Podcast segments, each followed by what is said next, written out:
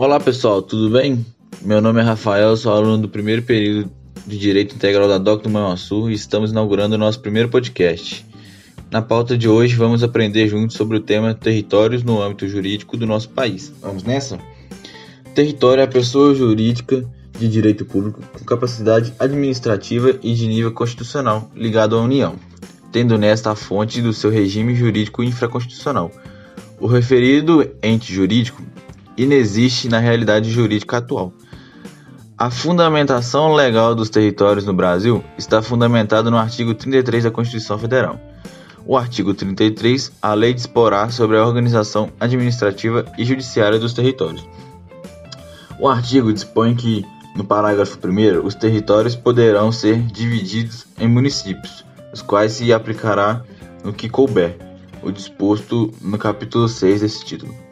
O parágrafo 2 trata das contas do governo do território, que deverão submetidas ao Congresso Nacional, com parecer prévio do Tribunal de Contas da União.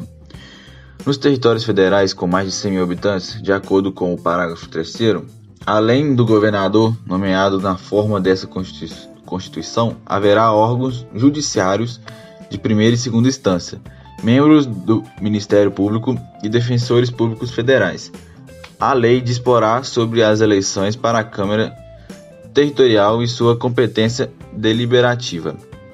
Vejamos algumas curiosidades sobre os territórios no Brasil. Primeiro, sobre autonomia política. Apesar de ter personalidade, o território não é dotado de autonomia política. Trata-se, pois, de mera descentralização administrativo-territorial da União, ou seja, uma autarquia que, de acordo com o artigo 18 do parágrafo 2 da CF, integra a União. Agora sobre a criação de novos territórios no país. Apesar de não existirem, poderão ser criados novos territórios no Brasil.